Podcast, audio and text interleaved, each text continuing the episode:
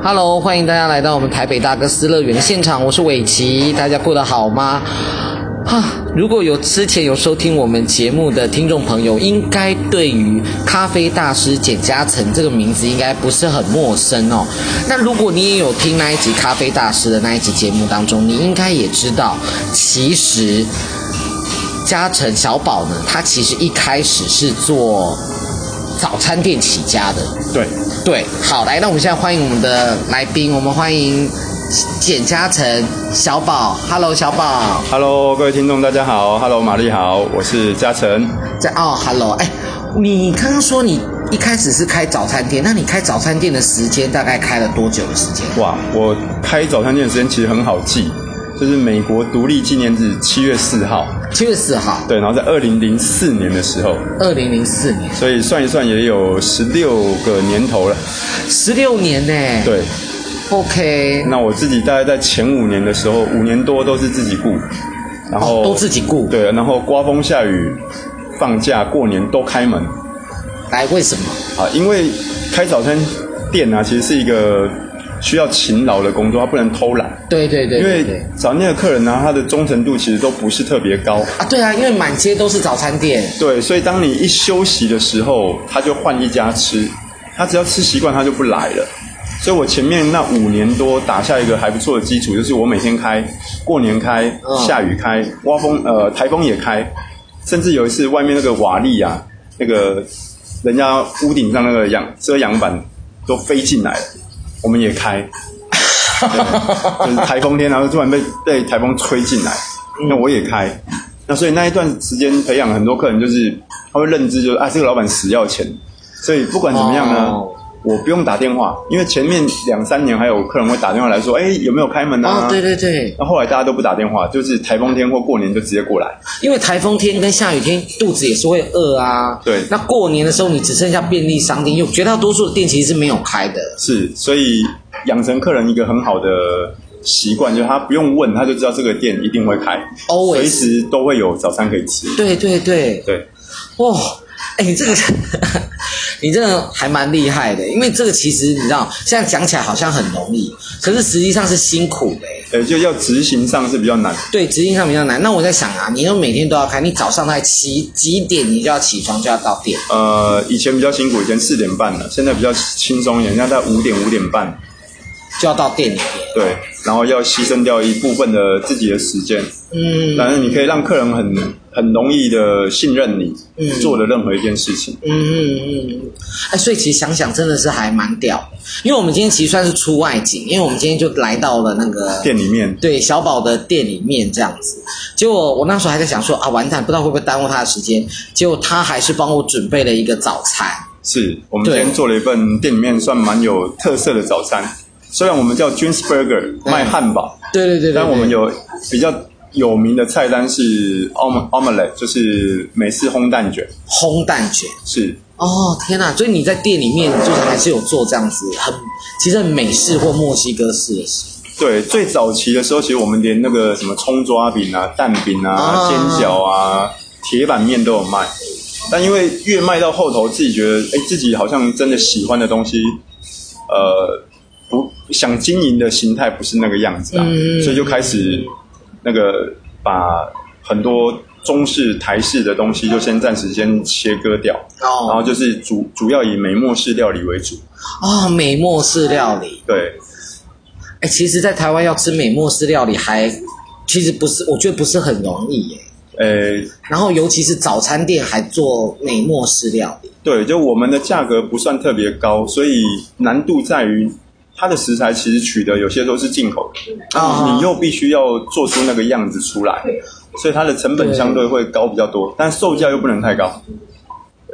对，哎，这其实也是一个，因为你你开的这个店的位置是在世新大学附近，对，所以很多世新大学的同学，只要在这这十十年来毕业，大概有绝大部分都是我们的客人。对啊，举例来说，韩团长。对，韩韩定邦，韩团韩韩前团长，对 对，韩前团长。那因为那如果有收听我们节目的听众，应该对韩定邦应该不陌生哦。韩定邦一直以来在做所谓的青少年艺术推广的事情，其实非常的认真。是，而且他很厉害，他是从国中开始就在这边吃早餐，到国中、国三还高一的时候，哦、因为我记得他，对我认识，我认识韩定芳是因为他在万方高中读书。对，其实好像也就在这一个区域，对不对？对，他们的活动的区域都在这边。那因为对面就是图书馆，那以前小孩子喜欢去图书馆读书嘛？呃，对，他们就会到那边读书，或者去图书馆约会。哎，也是，对，对他，他们就会常出现在我们公，就是店附近。OK OK。对。那小宝，你你说你的店真的很早就开了，那你大概打烊的时间是什么时候？打烊的时间也比一般早餐店再晚一点，呃，我们大概是在假日到三点，平日到两点半。哦，所以我们会跨到中餐，接近一点点 brunch 的那种概念。对啊，对，其实你不只是早餐店，因为你五对五六点就开，但是你一直经营到所谓的下午的两点钟。对，所以可能也会有人学生来吃午餐，就也会有，也会有。然后我们。中间曾经有一度时间是开到大概十点十一点，十点晚上，晚上，对对对，晚上那你就是 all day 喽。对，有一部分的有另外一部分的员工是在中午下午来。OK OK。那个时候还流行世足赛嘛，所以那个世足赛我们还开到凌晨四点五点。因为因为世足赛都踢半夜，就台湾的半夜。对对对，所以那时候店里面还有卖啤酒啊，还有卖卖一些美更美式的汉餐点汉堡，所以那时候蛮疯狂的。哎，想想你真的还蛮屌的，我就觉得你的脑筋真的动得很快。要把那以前那个做做 pub 的那种概念，就又放回来早一点。对啊，因为我觉得你真的是想要做，就要想要把这件事情做到最好的。对，就想办法做到自己觉得还能接受或满意的状态。嗯，对，没有没有没有，我觉得你你真的谦虚了。你是说说啊，做到呃自己可以满意的状态？没有，我已经觉得你在某种程度上已经做到一种极致了。对，自虐。对 对对，好像不做到这种地步，好像不行，就就会觉得不甘心这样。对对对，差一点点。你刚刚有跟我讲说说我我你今天帮我对呃端上来的餐点是一个美墨的料理。对对对。那你上面呢有一个东西是这个叫马铃薯，是不是？对，我们我们的那个欧姆蛋里面呢、啊，它其实就是用很新鲜的鸡蛋，然后加上鲜奶。鲜奶。那我们会做一个很重要的动作，让蛋吃起来更滑嫩，就去筋。去筋？去蛋筋。蛋有筋哦，对，蛋有筋，然后你要把它那个蛋筋呢，用过滤网把它过滤掉，那你的整个蛋的那个绵密度跟口感的滑顺度就更好。哎，我吓到，哎，新知识，我不晓得蛋有筋的，因为我筋就像人嘛，对动物啊，你有筋啊，我要去剥筋啊，拉筋这样子。蛋也有蛋筋，然后把这个蛋过滤完之后，我们会再加入一些像墨西哥鸡肉，就会加一点那个墨西哥辣椒 jalapeno，然后加鸡肉。还有一些新鲜的菇、杏鲍菇啊、洋葱，啊、炒香之后把它裹在一起。对，那我们裹法比较不一样啊。因为为什么叫叫美式烘蛋卷？是因为它其实美式蛋卷 omelette 它是用蛋皮直接卷起来。哎，对对。那其实我们的烘蛋卷是有用我自己开发的一台机器，用机器把这个蛋啊整个夹在里面，就会有点像那个西班牙马铃薯烘蛋那种感觉，外面有点半焦香。哦里面还有嫩，又有点半半熟的那个状态，嗯，所以吃起来口感会跟一般的蛋卷又不太一样。哦，原来如此。对，然后旁边有一些配菜啊，像有一个法式面包，对，用就还是需要一点点淀粉嘛。虽然我们整个餐点没什么淀粉，对，那还是提供一个面包当淀粉。那另外就是有一个那个手工马铃薯饼，手工马铃薯饼，这个还蛮特别，就是。一般手工马铃薯饼会煎的比较焦黄色。对啊，对，因为大家喜欢吃恰恰。对，那我们一样有煎，但是因为在煎之前，我们就已经把绝大部分的淀粉用水洗涤掉了。嗯，所以这个马铃薯饼吃起来它是不会有太多负担的，就基本上淀粉很少，所以你摄取到的淀粉量呢，基本上就可以只可能就只有从马铃薯摄取到一点点，还有这一块面包。嗯，所以像我们自己有在运动啊。这样的餐点对我们来讲就会更适合，相较之下比较健康，对，更健康，对。啊，这这里有这个我们的特制的沙沙酱，哦、这沙沙酱这个算是秘秘方啊，对，秘方。不好意思，刚刚 lag 了一下，是因为我把那个欧姆雷放到嘴巴里面，对，它其实里面有一种是是青椒吗？啊，对，有一点青黄椒。青黄椒。啊，它其实不辣，但是它就是好像在口腔里有一点那种刺激刺激，对对对。的味道。对，它就是一种那种墨墨西哥式的料理的一些食材啊，我们会放进去。嗯，因为我觉得很特别呢，还不错，而且很好吃，还可以，还可以，还可以，还可以，可以可接受。很好吃，真的是很好吃。那其实因为呢，你有在运动，你也知道说，很多人其实对淀粉的摄取其实是很认真在意，对，所以你还很认真的要把那个所谓的淀粉尽量把它去除掉，掉。对，因为就是让一些像我自己现在也在运动嘛，对，激进疯狂，有没有？所以 对，这我跟你讲，我们等下一定要提到这个，因为他真的是有点，嗯，就是太认真。对，就做什么事都要想办法把它做好。哎，对对，那所以。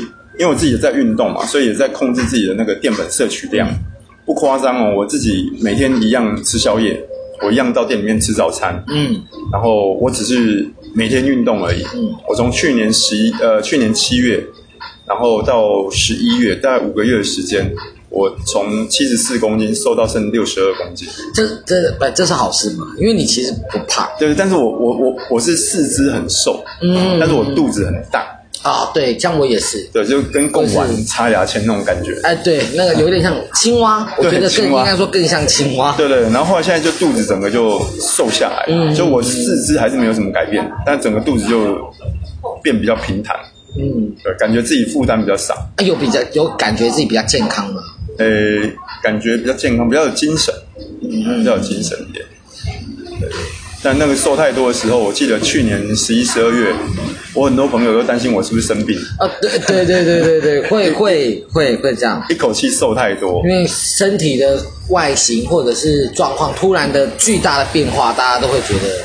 对对对，那你你那个时候会为什么会开早餐店？我们先把那个焦点先拉回来，我们再把早餐店再多讲。会会开早餐店的原因就是。呃，如果各位忘记了，可以听上一集的那个咖啡大师。没关系啦，再讲一次，好，再讲一次，OK OK 的。会开早餐店的原因是因为我那时候开酒吧嘛，然后开了酒吧之后，因为长时间喝酒酗酒，那、嗯、因为肝也不行了嘛，所以就想说找一个健康一点的行业。对，其实我跟你讲，他讲到这一块，我就想到说，对，这个确实在我的人生回忆当中，因为那个时候我去医院看他，他整个人黄的跟香蕉一样，我真的没有跟你开玩笑，眼眼白黄。皮肤黄，全身都是，全身都是黄的。对，没关系，没关系，没关系，别看他了，不要，没有你去做。哦，好，对，然后呃，因为好，来，没有关系，我们继续哈，因为他只要一停就，哦，OK，对对对对对，嗨，不好意思，因为我们刚刚呢发生了一些状况啊，不过没关系，我们继续这样子。那因为呢。那个时候他就整个人像是什么东西，你知道吗？像是那个香蕉一样，香蕉，香蕉。然后那个颜色有点就是香蕉或者是南瓜吗？差不多的那种黄，对不对？对，就是眼白黄，皮肤黄，手心打开黄，舌头舌苔黄，尿尿也黄，各种黄。那个叫做黄疸是吗？啊、呃，黄疸过高，但就是意思说你的肝指数已经超过一个界限了。嗯。但那时候我我就是整个人休息了，然后也也。休息完也去了美国一趟，然后又回来，然后又开始工作，发现工作怎么还是一样的性质。后来我哥哥才叫我说开一家早餐店，嗯，啊，那个时候才开始重新去定位自己未来要走的方向，所以才开了这家店。那这家店原本的店名跟我哥哥的店名是一样，可是因为太太中式了，就要不是什么美而美、美又美、美好美之类的，对对对对，或什么什么宝。对对对对，什么吉德堡啊，什么什么堡？吉德堡是幼稚园。哎呀，对，就那一类的。所以我后来用我哥哥的英文名字，我哥叫 Jimmy，啊，我用 James Burger，就是我哥哥教我做汉堡，所以我就用哥哥的名字，就是表示对他的感谢，就开了这家店。哥哥的早餐店还在做？还在做，他做更久，他做二十多年。哦，我的天哪！你看他是很传统传统的那一种早餐店。就是会是什么样的传统？是中式、西式的传统早餐店。哦，就是什么汉堡，对，呃，什么？火腿蛋、火腿蛋、蛋饼。啊那一类的还是居多。那我们现在这家店去年九月、八月的时候装修完，它就已经比较没有那么传统的西式早餐，嗯，取而代之的是像咖啡，然后 brunch，然后一些汉堡、omelette 居多，嗯。像我们现在店里面就没有卖一般的什么大冰奶，哦，大冰奶没有。对对，为为什么不卖大冰奶呢？其实奶茶对我们来讲，其实是收入很很快，而且对，其实客人都很喜欢喝的饮品。对啊，但是因为有一段时间呢、啊，我不知道那个玛丽记不记得，就是网络常常攻击或新闻常常攻击说，那个只要你肠胃有便秘或者怎么样，你就要喝大冰奶。对，对然后就会很快就什么，然后连蔡依林都这样讲。对，就是说你只要今天就是呃有便秘的状况，你就喝一杯大冰奶，立刻可以解决，就通畅。对，但其实对我来讲，我我们家的我们家的饮品还蛮注重卫生，其实不太可能会有这样的状态发生啊。对。可是因为太多网络这样以讹传讹的讯息，嗯，然后后来我我自己也觉得说，好了，既然你要讲成这样，那我就不卖了。所以我们现在取代掉大冰奶，我们就只有用鲜奶茶。嗯哼，对，那鲜奶茶我等一下也可以倒一小杯让你试试看，为什么呢？鲜奶茶成本是比较高，呃，不止高而已。我们的鲜奶茶有个名字叫做不加水鲜奶茶，对，就一滴水都没有，一滴水都没有，我单纯用牛奶去煮茶叶，嗯，那一煮就四个小时，其实是很费工的，啊、对，费工哎。但我认为，如果这样的饮品可以取代掉大冰奶，嗯、那我们就试着做做看，嗯嗯，对。就这样就开始做不加水鲜奶茶，反正你就是要做到一个很极致就对了，反正就是鲜奶茶。你们说鲜奶茶会通肠，对，那我就不不对不起，你说奶。茶会大冰奶会通肠，那我就不要卖大冰奶，对，那我就卖鲜奶茶，对，那卖鲜奶茶，鲜奶茶还不加水，对，然后所以应该还比别人贵吧？呃，差我们的我们现在的饮品都比别人家贵很多哦。对对对对对，因为我今天的早餐的套餐除了刚刚讲的这个欧姆雷之外呢，还有一杯卡布奇诺。卡布奇诺。对，但我们家的咖啡在这边卖的很便宜，就咖啡馆的咖啡在这边大概只有三分之一的价格。这么便宜？对，就一杯五十块就可以喝到单品咖啡，就很极致哦。就是在这边喝咖啡是一种非常好的享受，因为既便宜又划算又好喝。对，但奶茶就比较贵。对，奶茶比较贵。对，我们现在做法反过来操作了，就是让咖啡是我们主要要推广的产品，那奶茶这种就是次要的，但我们也把它做得很好，但不主推。对，对，真的真的很厉害。其实确实要让我有一点就是震撼。对啊，陆陆续续会听到一点噪音哦，因为慢慢有一些客人来吃中餐这样。对，没有，这就是生活的气味。呃，所以其实我想，应该听众朋友应该也不会介意才可以接受了。对，因为这就是生活的味道。对对。因为其实早餐哦，很多人每天早上都会吃早餐，而且每个人早餐都有一个自己的习惯、自己的癖好、自己的癖好。对，那我我们的习惯就是远远看到，比如说两百公尺外，我看到你的脸，我大概就知道你要吃什么。嗯，对，我们现在就训练员工也这样哦。你好，你好可怕，你好像变态啊。对对，很远很远看到就知道要吃什么，手都已经在动作了。啊，这就是传传统早餐店的那种亲情跟温馨感。亲切感，亲切感很重要。那你知道吗？其实现在在台湾呢、啊，这个早餐呢、啊，这种西式早餐的连锁店啊，嗯，它比超商的四大超商加起来还要多。是。真的啊，真的，一万两千到一万三千多家。你说全台湾有全台湾这么多的早餐店？这个还是有登记的哦，没登记的更多。所以超商其实远远它的数量还不及我们西式早餐的联盟，包含什么麦味登啊、美而美啊、拉雅各式各样的西式早餐连锁，其实在台湾的普及率啊，跟着遍布全全台湾，很可怕，很可怕，嗯。哎，我真的没有想到说台湾的早餐店有这么多，对，至少超过一万两千家以上。OK，对，因为我也我也有做功课了，所 以因为我在这个行业，我也必须要做一点这个功课。对对对，你不是像那种大妈说哦，OK，我想要赚点外快，那我来做早餐店哈，你也不是这种。对对，也是想好好发展嘛，就即便是单店，我们也想说要把它做到好。对，因为其实早餐竞争很激烈。我举个例，像我们家附近的那一条街，一条小巷子叫什么什么街哦，它光是早餐店一个街角就大概有三间，超过对，像我们这边也是啊，就一个一个小区域里面至少超过二十家早餐店。哎，而且你这是在大学附近，对，大学就更可怕，竞争真的很。四新的后门是隔壁就是早餐店，在隔壁还是早餐店，他们的竞争的程度是很可怕的。对。对，可是这对学生来说应该也是福气啦，因为他每天早上就可以选他要吃不一样的东西。对，那我自己的想法是因为现在早餐店真的太多，嗯，然后其实早餐店的早餐除了热腾腾之外啊，要比便宜，可能现在还比不过超商。哦，超商的早餐真的很便宜嘛，所以我觉得早餐店要卖的就是那种热腾腾的早餐，然后又有一些小小的克制化，所以可以做出做出一点点差异度啊。然后也顺道把我以前啊、呃，就是在在之前做咖啡的那一些经验啊，跟一些还不错的新鲜的咖啡，再带回来早餐店。这也是我原本呃做咖啡的初衷啊，也是希望能够在早餐店提供一杯好喝的咖啡。嗯嗯，我觉得你这个想法非常好。那我看很好奇，因为我今天吃的是欧姆雷，你可以跟大家再推荐，就是说你贵公司贵店。Jamesburg 有没有什么？还有没有什么样特色的产品必吃的吗？必吃。呃，我们的汉堡，汉堡一定要吃。真的吗？我们的汉堡有，其实种类不多，大概六种而已。啊，我们不是那种，就不是以往的传统早餐店有十几二十种，我们那就只有六种不一样的汉堡，有鸡、有猪、有虾、有鱼，但是每一个汉堡的面包都不一样。哦，所以你。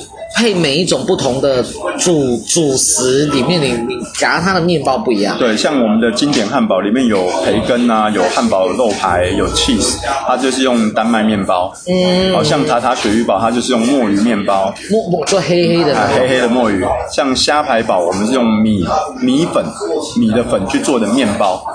哦。啊，因为泰国米很有名嘛，所以把它搭在一起。那例如说，我们有个脆脆肉排堡是辣的。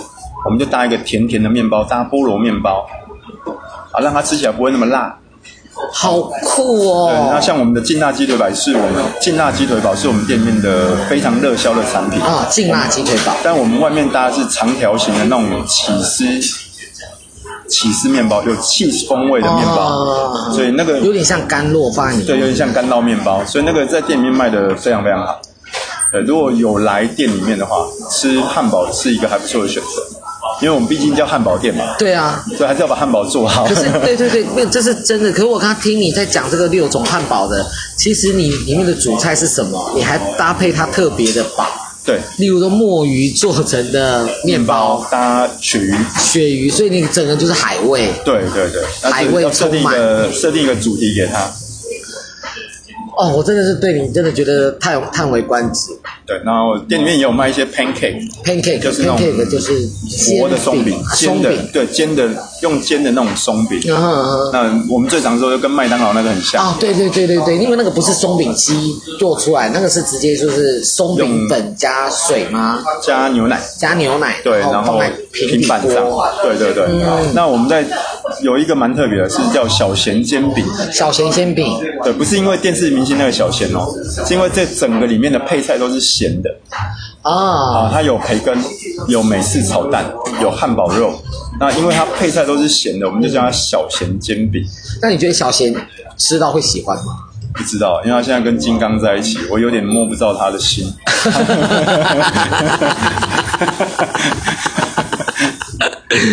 你好烦啊！哎，太晚认识她，我没有开玩笑的。对对对，她漂亮女生，真的是漂亮女生，又有内涵的女生。是是是。对，不过我们今天不是要介绍她，介绍她。对对对，这几个餐点是在店里面蛮热销的，所以真的可以来吃。因为我跟你讲，我在，因为我觉得说有好多东西都好特别，美墨料理汉堡是，而且我觉得这六种汉堡是每个都可以吃诶。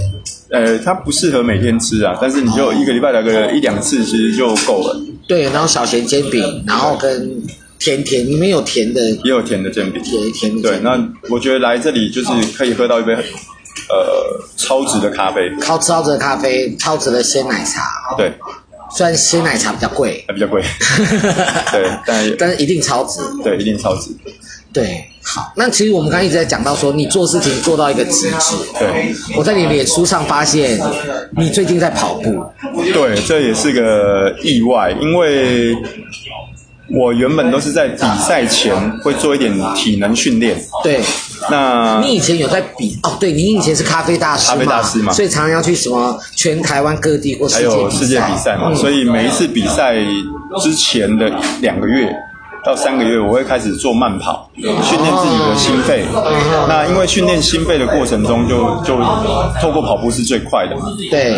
那跑着跑着就每一次比赛前就会做一个这样的。的的活动就对，算集训啊，对，算集训一部分。就是我的意思说，做咖啡不是说你什么器材多了解或怎么样选豆，其实体力也很重要。体力很重要，因为你还要讲解嘛，讲解给这个评审听嘛，所以就也也养成一个很好的习惯。这是大概比了十一年了，所以养成一个很好的习惯。那原本是去年的十月要去普洱比世界杯，普洱是云南的云南的普洱。那我想说七月开始。跑步做集训，然后八九月有个选手要比赛，uh huh. 训练他完我就自己接着跑，这样，uh huh. 就没想到比赛延期。原本延到二零二一的三月。你说的这个比赛是马拉松比赛？呃，世界红西湖咖啡比赛。哦，是也是咖啡比赛。对对，只是说那个比赛因为本来在云南普洱，后来一直延期。对，延到二零二一的三月，现在后后来又延到二零二二的三月。OK，这就是明年的事了。对，那原本我们是七月开始跑步，跑到十月，我想要延期了怎么办？那已经跑了一段时间了，那那几个同仁就想说，那我们去报马。拉松好了啊，所以，然后我们就这样半推半就的，全部都拉去跑台北马拉松。嗯哼，对，然后就跑第一次有三个同仁去，包含我，我跑出一点兴趣了。嗯哼，然后我们就又报名了明年的目标，也就是现在二零二一的目标，就报了一个台东三铁。三哎，三铁是还要加游泳跟骑脚踏车。游泳跟骑脚踏车，不过我们比较比较没有那么大的野心啊。我们这三个人接力，刚好有一个游泳校队，然后我们一个骑脚踏车，然后我跑步，然后我们就二十四号、二十五号要比那个 Challenge Taiwan，刚好三个人完成一个三铁。所以你真的是。做到一个极致哎！我跟你说，本来其实是为了咖啡比赛在做一个准备，对，结果没有想到就是哎跑哎一直延期。啊，那呃再跑好的，对，就只要一直跑，因为我想说也不能停嘛，因为也也跑出一个还不错的兴趣，对，然后同仁也也有还不错的，就是也还不错啦，因为同仁也都都还蛮喜欢这件事情，嗯嗯，虽然有时候被我强迫，因为原本可能没有跑那么多，对，但是因为被我逼着跑，好像又。好像又多跑了三五公里。对，而且我们现在很厉害，我们现在每个礼拜一还请一个专门的教练来教我们跑步。所以还有一个 coach。对，每个礼拜一的晚上六点四十五，在景美河滨公园。嗯嗯。然后，如果各位有兴趣，也可以来跟我们一起 一起训练。对，那教练就是我们请教练来教我们怎么样去正确的跑步，啊，然后不会受伤。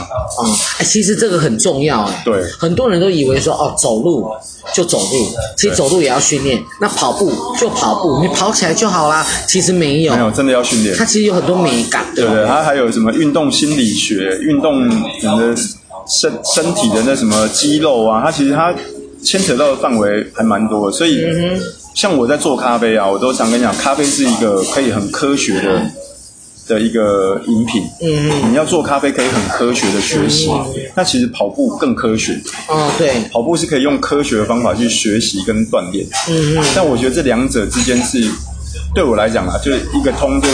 什么都通，嗯，譬如说我们在煮浓缩咖啡，在店里面卖咖啡，一杯一杯的卖，其实它要求的并不是你要有突然很好的一杯，嗯嗯，它要的是品质都很稳定的每一杯嘛，嗯嗯，那其实我们在跑马拉松也是一样，它不是要你突然跑很快的一公里，它是要你每一公里都跑得一样快，哦，所以我其实，在跑步或在煮咖啡或是卖早餐的过程中。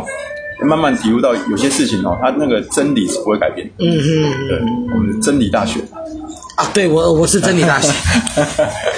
你干嘛乱 Q？又在乱 Q，然后还把我的经历给讲出来。今天访问的是你啦，因为、啊、对对，他会记得我是真理大学，是因为你那时候把了一个女朋友，对，是我同学，哎，是是是。那我们的缘分就这样牵起来了。对，到现在。对，真的哎。哎，其实我跟你讲，我觉得每一次看到小宝，都觉得小宝好正向，对，很正向，而且他做的每一件事情，其实我就我看来都不是一件容易的事情。就是从刚开始开早餐店，然后接着开了咖啡店，对，然后接着呢，现在呢，因为为了要训练人，哎，你真的很容易陪人家聊了天，对，因为我的意思说，刚开始开咖啡店的时候，其实你是陪公子练剑，对。然后发现公子爱学不学，对，那不然我自己下来学，自己下来学，结果变成台湾冠军这样，世界冠军这样的概念。对，然后后来呢，现在跑步呢，是你也是在训练别人要准备参加咖啡比赛，对，结果你也陪他练，对，练练练练的之后又聊了皮，呃，自己跑，自己跑，然后进入马拉松的世界，进入马拉松世界，然后自己跑就算了，连同仁都被我。拖下水，对，整把拉下来啊！现在连我儿子都跟我一起跑。Oh my god！对，我儿子那一天也上个月三二八的时候，嗯，他跟我去跑了一个宜兰的小型的马拉松比赛。OK OK。对，跑我们两个，我跑半程，他跑六公里。啊哈，对，还蛮好玩，他也很有兴趣啦。嗯哼嗯，对对，没有，因为他看到爸爸这样子哦，他也会觉得，哎，爸爸这样好像也很健康，哎，所以也想学习，然后也可以，但爸爸应该乐观其成吧，消耗小孩一些体力，可以 放电一下，对对对，回到家就好好睡觉就好。对啊，我觉得其实跑马拉松，它它不只是锻炼我们的体力啦，有时候是那个整个人的那个意志力，嗯，还有那个。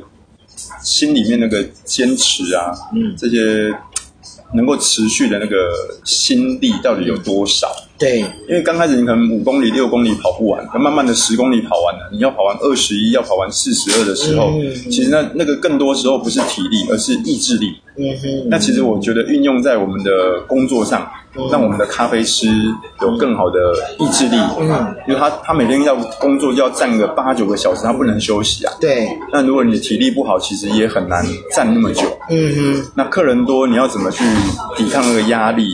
持续把咖啡在一个水平的状态下把它做完，嗯嗯，就就跟其实跟跑马拉松一样啊，你遇到下雨还是得跑，对，遇到烂泥巴你还是得跑，对对对。其实其实我觉得有些事情的道理跟真理是不会改变的。其实他强调讲 讲的呢，其实就是一种心理素质的问题。是是，因为有的时候你在那种压力的状态之下，你如何把自己的事情做得最好？这件事情其实不是一个这么容易的事情。其实我觉得在咖啡上也是啊。对。然后在你的平常的日常工作上也是，做早餐店也是。对。那尤其是我觉得像咖啡这件事很难，因为你知道。客人有时候今天来，你你觉得说这只是你今天做了一百杯咖啡中的其中一杯，可是对客人来说，今天只是这一杯咖啡是唯一的一杯，对，唯一的一杯。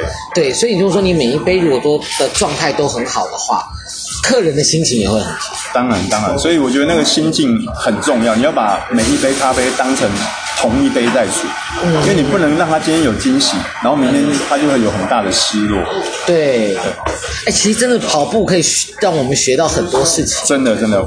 非常建议大家跟我们一起跑步，一起跑步，对，一起跑步，对，一起跑步，然后一起动起来，让自己身体更健康。对，刚开始我们跑的时候都是什么膝盖会痛啊，uh huh. 小腿会痛啊。Uh huh. 那我后来自，我我自己也是这样哦，就是一开始左脚痛，后来右脚痛。对。然后后来我发现一件事情，这是因为我们平常的肌肉啊都没有有足够的训练，所以你的肌肉、uh huh. 你的筋啊，或是你的经络。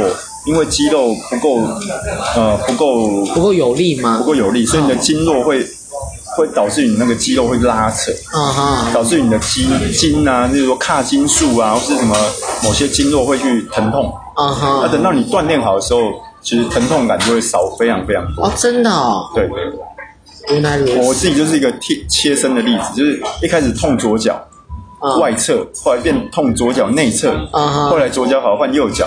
然后右脚到现在也都锻炼好了，就照着教练的指示嘛。然后到现在疼痛感几乎都没有，然后会会有酸痛，都是因为可能前一天有有教练的课表要跑，所以会有酸痛感。不然其实现在跑个十公里、二十公里，其实疼痛感都不太会有。嗯，所以其实是说。教练的状态就是，他除了一个礼拜见你们一次，对，他其实还要给你们课表，对，要告诉你这礼拜大概要完成哪些事情，哦，那你就得去完成。那没有完成也没关系，因为下礼拜就见真章嘛。对对对对对，看得出来的。对对，看得出来。哦，所以哦，想想我真的觉得还是心里觉得油然的佩服啦。啊，其实我觉得做什么事都保持一个积极向上啊，嗯、就是努力做完。不要只是努力做好了，不要只是做完，嗯，这样可能对自己也比较交代的过去。对对对对，说的很好。好啦，那其实我们今天的节目呢，其实也差不多了。今天其实小宝跟我们分享了很多，就是包括自己在早餐店经营的一些过程，而且还有一些其实你说创意，但是他其实是有在研究这个东西到底好不好吃，如何搭配。对出来的一个一个状态。所以我觉得大家可以来这个地方试试，那也可以去他自己的咖啡厅，Peace and Love。对，Peace and Love。啊，我们最近要成立一个跑团了。跑团，跑团就是我们要在在景美文山这边做一个那个跑步俱乐部。跑步俱乐部。像我们我们的，因为 Peace and Love 它是 P A 嘛，对，我们上次讲过，就是 Pal 就是伙伴的意思。所以我们现在用这个伙伴的这个原就是 P A L 加上 Coffee，叫 Pal Coffee 跑咖。跑咖，然后做一个跑咖的路跑俱乐部。哦，然后就是未来我们会在这个河滨公园，然后定期的举办一些路跑的小小的团聚，然后准备一些免费的咖啡、哦、免费的点心，从 j i n s b u r g e r 跟 Peace and Love 咖啡提供，然后让我们的跑友有一个很好的物资补给。我的老天爷啊！所有东西都把它全部加在一起。哎，你真的很会耶！对，那教练有给一些方向，所以我们就想说弄个路跑团在这附近，那也在鼓励大家多运动啊。然后，如果路跑团成立以后，因为现在我们这个社区，其实我来来了十六年，嗯，其实蛮感蛮感触很深，因为我很多长辈啊，现在都越来越老，甚至有一些都已经离开了。哦，那我们也想说做一些那种长青的路跑团。哎，带着这些长青的的大大哥哥、大姐姐，对，带他们去运动，因为他们有时候是不是不爱运动，是碍于没有人陪伴。OK，那我们就带着他们去运动，因为现在路跑其实还有另外一种，呃，路跑是拿拐杖路跑。哦，是哦，有这种对，拿拐杖走路哦，那个也是一种，也是一种运动哦。嗯，但我觉得那个想带着更多这里的长辈去做。哎，我其实很感动哎，为什么你知道吗？因为我觉得开个早餐店不是只是想要做生意而已，或者开间咖啡店不是想要做生意而已，而是因为你从跑步当中得到了一个身体的健康跟很好的心理素质，所以你也想要把这个东西推广推广到社区。对对，就取之于社会，用之于社会。对，然后也感受一下。对，然后让那个社会的老人家们也可以。开始慢慢的试着做一些像是运动，可能要出来跟大家可以交际聊天，对对的这样一个方式。然后重点是，你们还提供补给，对，免费的补给，对，免费的补给，例如说从呃 Gipsburger 或者是从面包啦、面包、点心啊，点心啊，然后咖啡馆那边提供咖啡跟水，对。哎，我觉得 amazing，因为就在附近而已。哎，我跟你讲，这个才叫真正的社区营造哎。因为我们常常在讲说说社区营造，不是说哦，你今天有很多钱啊，而且社区营造其实就是说你从呃愿意拿起扫把帮街呃路上街坊开始扫地开始。对。那其实你这个也是，你就是一个很棒的一个社区营造。对对，因为你在这个地方嘛，啊，除了照顾学生之外，其实还有一些社区，有一些老人家，对，长青组啊、英法组啊，其实像我妈妈自己也很热爱运动啊。哦，真的吗？我妈也七十七十二三岁了，哦，所以也也是鼓励我妈妈跟我们一起去运动啊。当然，当然，当然，就是说，哎，其实老人家不用害怕，就是说，你觉得说年轻人跑得很猛，那是年轻人的事情，但是我们老人家也有更，就是长青的大哥哥大姐姐，我们也有一些更专业的方式来协助你。运动，对，所以你也不用害怕说，哎呦，我体力跟不上，我不要去。其实不会的，其实不会啊，就是维持这个以前我们学校那个教科书讲三三三运动，对对，每周运动三次，每次三十分钟，保持心跳一百三十三下以上。对对对，就是这个概念。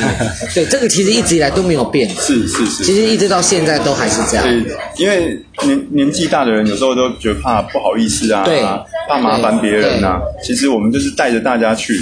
然后一起伸展也好，啊，一起拉拉筋骨也好，走动流点汗也好，他们自然而然就是大家聚在一起聊聊天啊，就总比在家里坐着看电视或被电视看好。对对对对对对，这是真的啦。因为尤其像我们这个世代哦，大概四十上下这个世代，其实父母亲其实也是也开始年纪已经慢慢的大了哈。那你当然是希望说他可以有一个健康的身体，对。那这个健康的身体呢，才可以陪伴我们更长久的时间。对啊，对。然后其实这样讲有点自私啦，就是我觉得说爸爸妈妈把自己身体照顾好，其实也比较不会造成孩子们的负担。当然当然，这这其实也是每一个父母亲都希望的。对对对，所以。其实也可以来试试看。那所以就是说，如果说我想要知道这样子的讯息的话，我可以去哪里获得这样子的讯息？可以到 Peace and Love 的官网啊，呃，粉砖，或是到 j u n s b u r g e r 的粉砖，粉砖都可以取得到这样的讯息。OK，太好了。那所以就大家可以密切的注意，呃，这个讯息都在 j a m e s b u r g e r 的粉砖，或者是 Peace and Love 对的粉砖，是的，都可以有，都可以看到。对对对对，所以欢迎大家可以去看。那我个人觉得说这边的餐点非常的好吃，然后咖啡也很好喝，就是我真的没有想到说在一间咖啡店，不早餐店里面可以喝到就是很很专业的咖啡，所以我觉得欢迎大家也可以都来尝尝看。那我们今天的节目就到这个地方，那我们再次的谢谢小宝简嘉诚来我们的节目，谢谢各位听众，谢谢玛丽，拜拜。拜拜。